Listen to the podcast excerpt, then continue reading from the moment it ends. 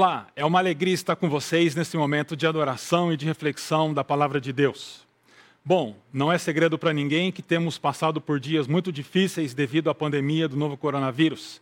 E por essa razão, nós aqui na chácara temos caminhado na primeira carta do apóstolo Pedro e temos meditado sobre o tema Contra a Cultura, Vida e Missão sem Prédios e Eventos. Na primeira mensagem dessa série, o pastor Ricardo Agreste nos ensinou a viver com os pés na história e os olhos na eternidade. E na segunda mensagem, semana passada, ele nos ensinou a termos a consciência no, do, no futuro com mudanças no presente. E por isso hoje eu quero convidar você a meditar e a entender como é impossível, como é importante, melhor dizendo, compreender quem nós somos para entender o que fazemos, compreender quem nós somos para entender o que fazemos. É, há uma frase muito interessante ah, de uma obra de Shakespeare chamado Hamlet, onde o, o, o ator principal, ah, que tem o mesmo nome, Hamlet, ele traz essa frase que se tornou famosa: ser ou não ser, eis a questão. Essa frase no original não tem ele segurando essa caveira e ela acontece em um teatro produzido por Hamlet, porque ele quer descobrir quem matou seu pai. Mas o contexto dessa frase é o seguinte: ah, diante de dificuldades e desafios, vale a pena viver ou nós devemos desistir? E por isso eu quero alterar só um pouquinho essa, essa frase de Hamlet, de Hamlet e pensar com vocês nessa seguinte frase: ser ou fazer, eis a questão. Diante de momentos difíceis, ah, cheios de desafios como o que nós temos enfrentado, nós devemos continuar vivendo ah, como igreja em missão ou nós devemos desistir? Com essa frase eu quero pensar com vocês a respeito de que é importante nós sermos e fazermos, mas hoje, de maneira específica, eu quero conversar com vocês sobre a necessidade de nós compreendermos quem nós somos para entender o que nós fazemos. E por isso hoje nós vamos conversar ah, na primeira carta do apóstolo Pedro, capítulo 1, versículo 22, até o, capítulo 2, versículo 10. Só que eu vou propor uma coisa diferente para vocês. Ao invés da gente seguir o fluxo do texto por propósitos ah, didáticos, nós vamos começar do final do texto para o início do texto. Então, nós vamos entender primeiro quem nós somos é, capítulo 2, versículos 9 e 10, nós vamos aprender o que fazemos, capítulo 2, versículos 4 a 8, especialmente os versículos 4 e 5. E por fim, nós vamos entender como fazemos, capítulo 1, 22 ao 2, 3. Então vamos lá aprender quem nós somos. O apóstolo Pedro termina esse texto nosso, que ele entra agora para falar sobre comunidade. Então, antes ele fala sobre a nossa esperança, depois ele fala sobre a santidade, e agora ele vai abrir mais o leque e se, e se, e se dirigir mais à comunidade, para, a partir do versículo 11 do capítulo 2, falar com respeito a como os cristãos devem viver em meio àquela sociedade. Então, o apóstolo Pedro termina é, esse nosso trecho no versículo 10 do capítulo 2, dizendo: Antes vocês nem sequer eram povo, mas agora são povo de Deus não haviam recebido misericórdia, mas agora a receberam. O que o apóstolo Pedro está trabalhando aqui, ele está fazendo eco a um texto do Antigo Testamento do profeta Oséias. Oséias é um profeta que é chamado por Deus para se casar com uma prostituta chamada Gomer, e ele se casa com essa prostituta, e ele tem um primeiro filho chamado Jezreel, ele tem um, uma segunda filha, e a segunda filha, Deus diz para Oséias colocar esse nome, Lo Ruama. É, aqui é um bom exemplo de um nome para você não colocar na sua filha. Mas o que significa esse nome no hebraico? Esse nome significa não amada. Então Oséias tem uma filha com uma prostituta e o nome dessa filha é não amada. Na sequência, Oséias e Gomer têm mais um filho é, e o nome desse filho é Lo-Ami, que no hebraico significa não meu povo. Então Oséias se casa com uma prostituta e tem filhos, e os nomes do, dos filhos da filha é não amada e do filho é não meu povo. É a esse texto que o apóstolo Pedro tem como pano de fundo para explicar a quem nós éramos e o que aconteceu com a gente. Nós não éramos povo de Deus, nós não éramos amados de Deus, porque nós não tínhamos recebido misericórdia de Deus. Mas na história do profeta Oséias, isso muda, e no capítulo 2, versículo 23, o Senhor diz: Eu a plantarei para mim mesmo na terra, tratarei com amor aquela que chamei não amada, direi àquele chamado não meu povo, você é meu povo, e ele dirá: Tu és o meu Deus. O que acontece aqui é que Deus muda a história do seu povo. Deus, agindo com misericórdia, faz daqueles que não eram amados, amados e faz daqueles que não eram o seu povo, o seu povo. Isso acontece no capítulo 3 de Oséias. E tem uma imagem muito interessante lá, porque Oséias tem que pagar para ter a sua esposa de volta. E é interessante que a linguagem que Oséias usa lá, os valores que ele apresenta, dá a ideia de que Oséias pegou tudo que ele tinha, todos os bens que ele tinha, ele ficou com os bolsos vazios para poder comprar sua esposa de novo. E é essa imagem que Pedro tem, então. E nós ouvimos, por exemplo, domingo passado, o pastor Ricardo nos ensinar que no capítulo 1 de Pedro, versículos 18 e 19, diz assim: Pois vocês sabem que não foi por meio de coisas perecíveis, como prata ou ouro, que vocês foram redimidos da sua maneira vazia de viver, transmitida por seus antepassados, mas pelo precioso sangue de Cristo, como de um cordeiro sem mancha e sem é, ruga, sem defeito. Primeira coisa aqui é que nós somos amados e povo de Deus porque um preço foi pago. E nós, então, de não povo e não amado, hoje somos povo e amado por Deus. Mas o apóstolo Pedro, ele continua, e no versículo ele relacionado à ideia de quem nós somos, ele diz: Vocês são geração eleita, sacerdócio real, nação santa, povo exclusivo de Deus, para anunciar as grandezas daquele que o chamou das trevas para a sua maravilhosa luz. Há vários textos do Antigo Testamento que estão como pano de fundo de Pedro aqui, mas o principal é Êxodo capítulo 19, versículos 5 e 6 quando o povo de Israel, depois de ser libertado do Egito por causa do sacrifício do cordeiro, do sangue do cordeiro, na porta ah, das suas casas, o povo então é tirado do Egito e levado para o deserto e se encontra com Deus no Monte Sinai e ganha a identidade de povo de Deus. E nos versículos 5 e 6 do capítulo 19 de Êxodo diz: Vocês serão o meu tesouro pessoal, diz o Senhor para Israel, para o seu povo, dentre todas as nações. Embora toda a terra seja minha, vocês serão para mim um reino de sacerdotes e uma nação santa. Uma nação santa. Agora, essa identidade do povo de Deus tem uma razão, e Pedro destaca isso para anunciar as grandezas daquele que os chamou das trevas para a sua maravilhosa luz. Ou seja, nós somos um povo amado de Deus, porque Deus agiu com misericórdia e como parte dessa identidade nossa, nós somos chamados para anunciar as grandezas. Grandezas aqui são as virtudes, o poder de Deus, daquele que nos tirou das trevas e nos trouxe para a luz, daquele que nos tirou da perdição e nos trouxe para a salvação. Então, quem nós somos? Somos um povo amado por Deus para anunciar as grandezas de Deus. Mas o texto não para aqui e o apóstolo Pedro ele continua e vai dizer a respeito de quem, é, o que nós fazemos então.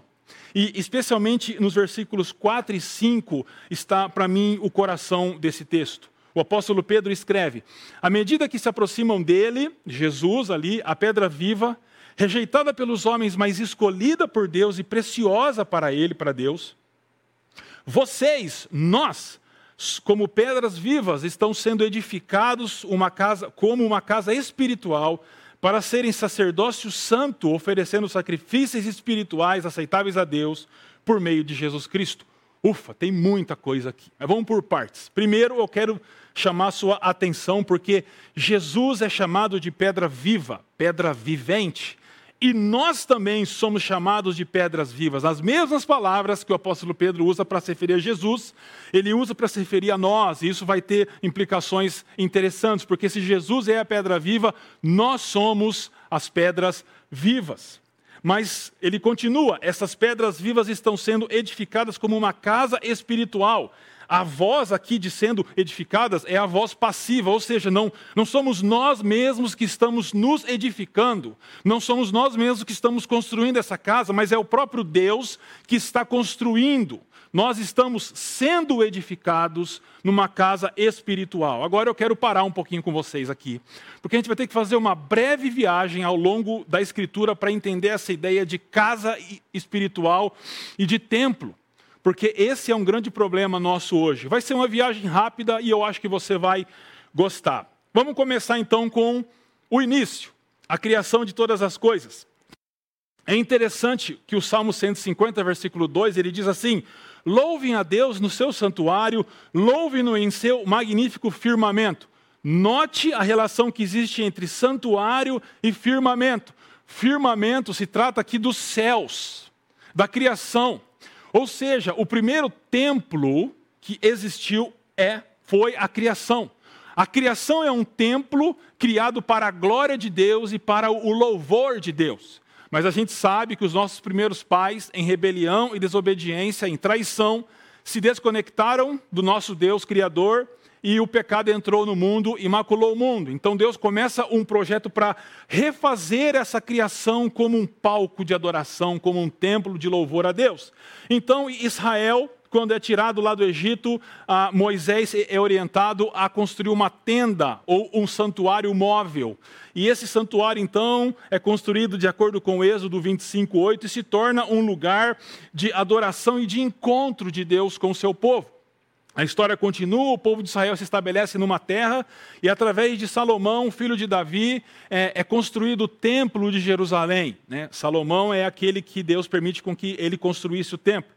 E quando Salomão vai fazer a oração de é, dedicação do templo, ele diz, lá em 2 Crônicas, capítulo 6, a partir do versículo 12, ele diz: Os céus mesmos são mais altos, é, são mais altos céus, ah, não podem conter-te muito menos este templo que construí. Ou seja, o próprio Salomão reconhece que, mesmo o templo que ele construiu, não poderia ser o lugar da habitação de Deus, porque Deus não habita em templos feitos por mãos humanas, apenas num templo feito por Ele mesmo.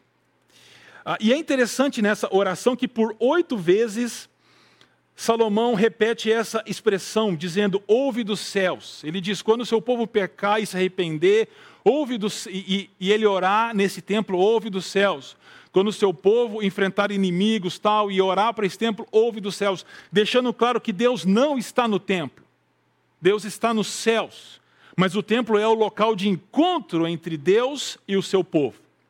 A história continua, esse templo é destruído por causa dos babilônios, o povo volta do cativeiro, esse templo é reconstruído por Neemias e Esdras no tempo dos profetas é, é, Ageu, do, do profeta Ageu, e havia uma promessa dizendo que a glória do segundo templo seria maior que a glória do primeiro templo. Mas o profeta não estava falando ah, de um templo ah, de pedra, mas estava falando do segundo templo que era Jesus. Jesus, em João capítulo 2, ele diz: Destruam esse templo e eu o reconstruirei em três dias. E o evangelista nos ensina que ele está falando sobre o seu próprio corpo. E por isso que quando Jesus morre, Mateus destaca o seguinte: naquele momento, quando Jesus morreu, o véu do santuário foi rasgado em duas partes. Quero chamar sua atenção para a expressão aqui. Porque o véu não se rasgou, mas ele foi rasgado. É a voz passiva de novo. É como se Deus rasgasse o véu de alto a baixo e dissesse: agora já não há mais separação entre vocês e mim. Nós já não estamos mais separados, porque Jesus morreu na cruz. A presença de Deus invade o nosso mundo. E por isso agora essa ideia de templo é transformada. Mas eu quero voltar com vocês ainda para a história bíblica, porque algum tempo depois da morte de Jesus, poucos dias depois, ah, o texto de Atos vai dizer que os seguidores e seguidoras de Jesus estavam reunidos em um lugar e o Pentecostes aconteceu.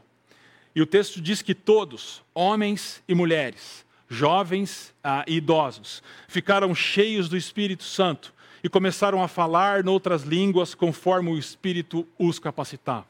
E é por isso então que o apóstolo Paulo vai dizer em 1 Coríntios, capítulo 6, versículo 19, exortando aqueles crentes, dizendo: Acaso não sabem que o corpo de vocês é santuário do Espírito Santo que habita em vocês e que vocês não são de si mesmos? É interessante que aquela palavra santuário que o apóstolo Paulo usa, há duas palavras possíveis para usar aqui. Uma palavra que faz referência ao complexo maior do Templo de Jerusalém, e uma palavra que faz referência ao Santo dos Santos. Você sabe qual palavra que o apóstolo Paulo está usando ali? É, eu acho que você está certo. A palavra que ele está usando ali é a palavra que se refere ao Santo dos Santos, onde no Templo de Jerusalém ficavam a Arca da Aliança, lá dentro o maná, o cajado de Arão, ah, diante dos, dos querubins. Sabe o que Paulo está dizendo? Ele está dizendo que você e eu somos o Santo dos Santos hoje de que o templo de Deus, por causa do que Jesus fez, não é mais um templo de pedra, mas somos nós, a igreja de Jesus. E eu quero voltar com você aqui ao texto bíblico, ao versículo 5 e chamar a atenção de novo, porque ele diz então: vocês agora são pedras vivas, estão sendo edificados casa espiritual. Para quê? Para serem um sacerdócio santo pastor Ricardo nos ensinou semana passada o que é santo, no sentido de que é alguém ou algo separado para um fim específico. Então, o povo de Deus é um povo separado para viver para a glória de Deus. E é interessante que a ideia de sacerdócio é a ideia de mediação. Né? Mediação em dois sentidos. O sacerdote faz a mediação do povo para com Deus e de Deus para com o povo. E é essa ideia que o apóstolo Paulo está dizendo, o apóstolo Pedro, melhor dizendo, está falando aqui. Ele está dizendo que nós agora somos aqueles que fazem a intermediação entre as pessoas que estão afastadas de Deus e o próprio Deus. E as pessoas que. e, e Deus e essas pessoas através da evangelização. E ele diz ainda que esse sacerdócio oferece sacrifícios espirituais aceitáveis a Deus. O que, que são sacrifícios espirituais aceitáveis a Deus? Essa mesma expressão ocorre em Romanos capítulo 15, versículo 16, quando o apóstolo Paulo está falando de si mesmo e ele diz que ele é o ministro de Cristo para os gentios, com o dever sacerdotal, olha aqui de novo, de proclamar o evangelho de Deus para que os gentios, os gentios o quê? Se tornem uma oferta aceitável aceitável a Deus, a Deus. Percebe o que é oferta aceitável a Deus? É nós anunciarmos o Evangelho e pessoas ouvirem o Evangelho e serem convertidas pelo Espírito Santo. Essas são as ofertas aceitáveis a Deus. E é esse o chamado de Deus para mim e para você como igreja. O nosso chamado como igreja não é se engajar em questões políticas como se elas fossem o nosso alvo último. Não é brigar para é, se livrar, para que crianças não sejam abortadas ou para que o racismo termine como um fim último. Nós somos chamados para pregar o Evangelho de Jesus e dentro do Evangelho de Jesus esses valores vêm junto. O grande problema da igreja hoje e de muitos cristãos hoje é que eles estão abraçando ideologias e objetivos acima da missão que Jesus deu para nós. Deixa eu dar um exemplo para você aqui. O racismo é, é, é, é bíblico? Não. Nós temos que nos opor a isso, sem sombra de dúvidas. Mas a pergunta é: Jesus mandou você lutar contra o racismo ou pregar o evangelho? Aí você pode dizer assim, ah, pastor, mas aí as, as duas coisas se relacionam. Sim, mas depende como você faz essa relação. Se você abraça só a causa e despreza o anúncio do Evangelho, você está errado, porque Jesus disse para nós pregarmos o Evangelho, e na pregação do Evangelho as pessoas são redimidas e o racismo é superado. E a missão é o caminho da reunificação da igreja nesse período de polarização. É por isso que é, é isso que a Katie Keller diz para nós. Ela escreve um artigo ah, tentando nos ensinar como que a igreja tem que lidar em tempos de polarização. Ela está no ambiente norte-americano. Nós aqui estamos no Brasil, mas é algo parecido, né? Bem parecido.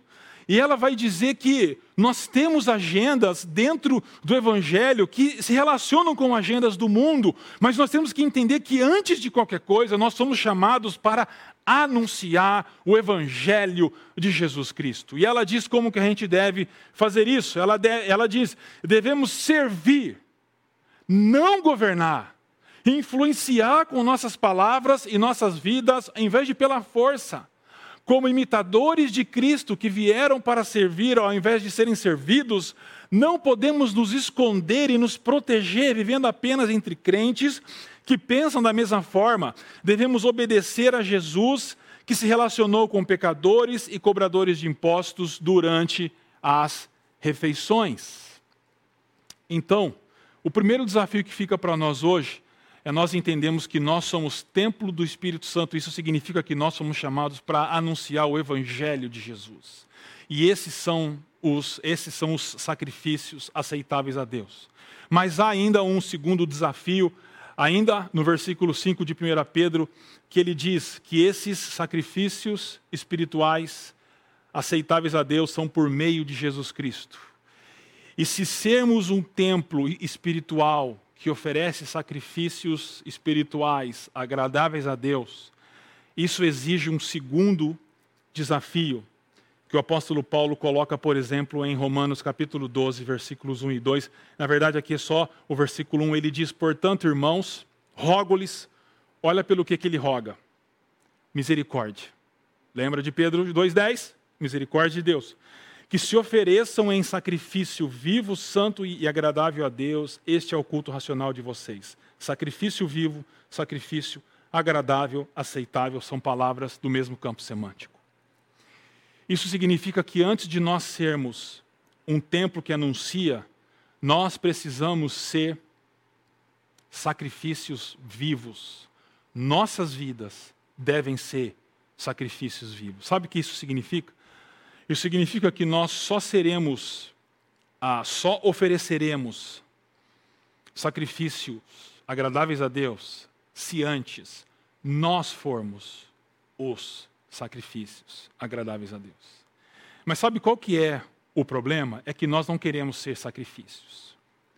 E é por isso que muita gente tem dificuldade de entender que o nosso culto a Deus, ele acontece ao longo do dia, ao longo da semana, de segunda a sábado e domingo também, não só quando nós estamos dentro de prédios, em eventos. Mas sabe por que, que tem muita gente que teima em reduzir o seu tempo de adoração a Deus, de vida a Deus dentro de prédios e eventos? Porque é mais fácil. É mais fácil você reduzir o seu tempo de culto a Deus a uma hora, duas horas que você está dentro de um templo, porque é mais fácil amar o irmão nessas duas horas dentro do templo, porque aqui está todo mundo bonito. Está todo mundo cheiroso, está todo mundo bem vestido, está todo mundo dizendo: você está bem, eu estou bem, você está bem, eu estou bem. É mais fácil porque a gente não tem que mexer com coisas do nosso coração. Mas o que a Bíblia está ensinando para nós é que nós devemos ser sacrifícios vivos a Deus e superar esse dualismo de que nós cultuamos a Deus aos domingos dentro de um prédio, facilitando, né, amando aos irmãos só ali, louvando a Deus só ali, e de segunda a sexta, a sábado, eu faço os negócios do meu jeito, eu trato as pessoas do meu jeito, não me interessa a, a, a como eu vivo ao longo da semana, o importante é só como eu vivo a, de domingo dentro do prédio, quando a igreja está em evento, mas o, o que a Bíblia está dizendo é que nós somos o sacrifício vivo, e isso acontece de segunda, terça, quarta, quinta, sexta, sábado, domingo, todos os meses do ano, todas as horas do ano. Esteja eu estudando, fazendo negócios, conversando com a minha esposa, com o esposo, jogando futebol, qualquer coisa, nós somos um sacrifício ambulante a Deus. É como se o mundo estivesse envolto em trevas e nossas vidas são pontos de luz do céu à terra, e nós somos o contato do céu à terra porque nós somos sacrifícios ambulantes, sacrifícios agradáveis a Deus. E qual é a saída para superar essa, esse dualismo? A saída para isso é nós olharmos para o texto e entendermos que por meio de Jesus Cristo, pelas misericórdias de Deus, nós somos o sacrifício vivo. E como isso se dá? Isso se dá quando nós vivemos de maneira sacramental. Palavra difícil, mas eu vou tentar explicar. Nós, na igreja protestante, temos dois sacramentos: o batismo e a ceia do Senhor. Mas eu vou usar aqui e dizer que, na verdade, a vida é um sacramento para nós. Sacramento é algo sagrado. Isso significa que nós devemos viver e olhar tudo o que nós fazemos. Eu vou dizer de novo: nós devemos viver e olhar tudo. Quer que repete? Tudo o que nós fazemos de modo sagrado. Vou te dar um exemplo. Quando nós celebramos a ceia do Senhor, nós trazemos pão e vinho para a mesa. Em primeiro lugar, a gente não traz uva e trigo. A gente traz pão e vinho. São coisas da criação que nós transformamos pelo, pelo ato cocriacional e trazemos para a mesa. Nós trazemos o mundo para a mesa. Só que quando nós trazemos para a mesa aquilo, nós olhamos para aquilo e enxergamos Jesus. Eu não estou aqui discutindo transubstanciação, consubstanciação, não é isso. Mas o pão e o vinho é o corpo e o sangue de Jesus que nós nos alimentamos espiritualmente. E quem nos chama à mesa é o Deus homem, é aquele onde o Deus encontra o homem, onde a criação encontra Deus. E a partir da mesa de Deus, desse encontro do mundo com Deus, que tudo se torna sagrado, nós somos lançados e enviados ao mundo para viver de maneira sacramental e enxergar tudo que nós fazemos nessa perspectiva sacramental. E assim nós então conseguiremos viver como sacrifícios vivos a Deus. Então, o que nós fazemos nós vivemos como sacrifício vivo a Deus, de modo sacramental. Essa semana passada eu conversava com uma irmã nos vários telefonemas que nós temos feito ao longo dessas semanas, e eu tive o privilégio de conversar com uma irmã da nossa comunidade que é médica. E ela ah, tinha acabado de sair do plantão, o marido dela também é médico e ela trabalha na, na UTI de um dos hospitais aqui de Campinas. E ela me contou que ela estava ah, naquela sala de UTI e um dos pacientes é um irmão nosso também, de uma outra igreja presbiteriana. E ele já estava lá há 10 dias. E todo mundo sabe que quem fica na UTI fica perdidão, né? não sabe se é segunda, terça, que horas é, tudo isso. Então ele estava se recuperando e, e ele perguntou para nossa irmã, a médica, dizendo: é, que dia é hoje? Ela falou, é domingo. Ele disse assim: Olha, eu ouvi e eu vi coisas aqui nessa UTI que parecem, e aí lhe faltou palavras, e ela disse: Um vale de sombras e de morte. Ele falou exatamente isso. Aí aquela irmã que é médica compartilhou o Salmo 23 com aquele irmão acamado e, e se recuperando. E ele, por fim, ele disse assim: Olha que interessante, hoje é domingo, é o dia que nós estaríamos reunidos como igreja, mas nós podemos sentir a presença de Deus aqui na UTI. O que aconteceu na UTI? Uma pessoa, um templo do Espírito Santo, um sacrifício vivo a Deus, levou a presença de Deus para dentro de um quarto de UTI. Aquela irmã, não apenas porque ela compartilhou da palavra de Deus, mas pelo trabalho dela como médica vivendo de maneira sacramental, fez de um quarto de um TI um local de adoração e de louvor ao nome do Senhor.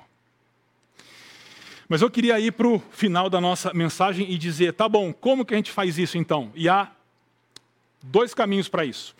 E aqui a gente encontra os dois, as duas, os dois imperativos do texto. O primeiro é desejando a palavra de Deus. É interessante que o apóstolo Pedro escreve: Portanto, livre-se de toda maldade, de todo engano, hipocrisia, inveja, de toda espécie de maledicência.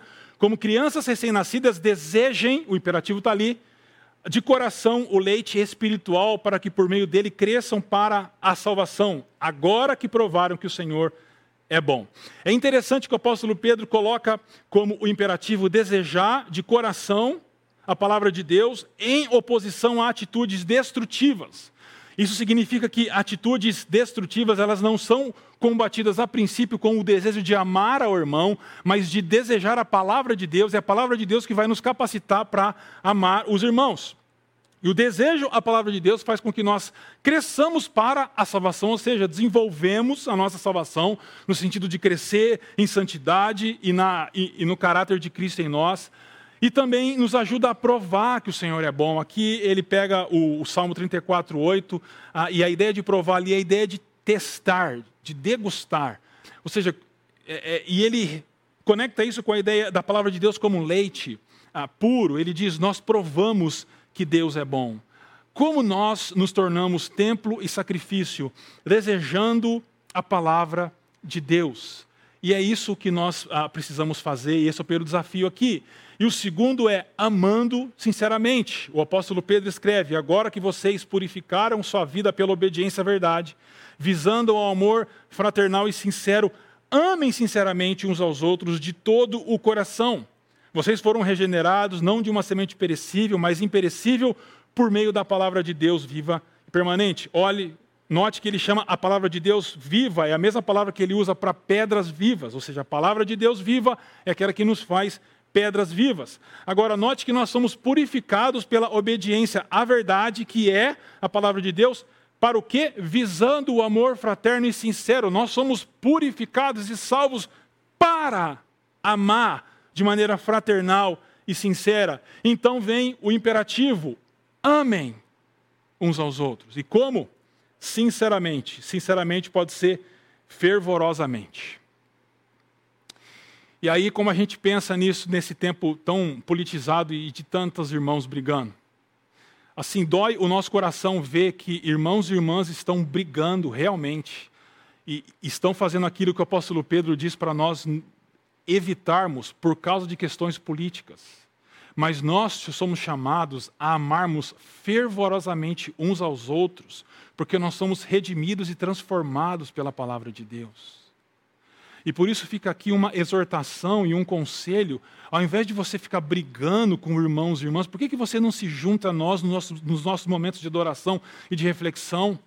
Por que, que você não se junta a um GP se você ainda não fez, para você é, estudar e conhecer da palavra de Deus e poder exercer o amor fraternal, o amor fervoroso por irmãos e irmãs? Os dois imperativos do texto então são ah, desejemos a palavra de Deus e amemos uns aos outros. Assim, eu quero te fazer um convite para você não ah, fazer parte do projeto Babel. O projeto Babel não é um projeto que coloca Deus contra as cordas, mas é um projeto humano de, de, de, de opressão e de controle através da língua ah, humana. Então, diz, por exemplo, Gênesis 11, 4: Vamos construir uma cidade com uma torre que alcance os céus Assim nosso nome será famoso e não seremos espalhados pela face da terra.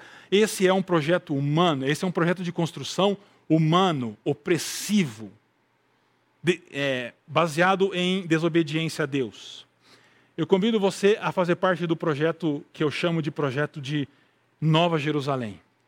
Esse projeto é, começa com João sendo levado pelo anjo no espírito a um grande e alto monte e mostrou-lhe a cidade santa, Jerusalém, a nova Jerusalém no caso, que descia dos céus da parte de Deus. Sabe o que, que é a, a nova Jerusalém?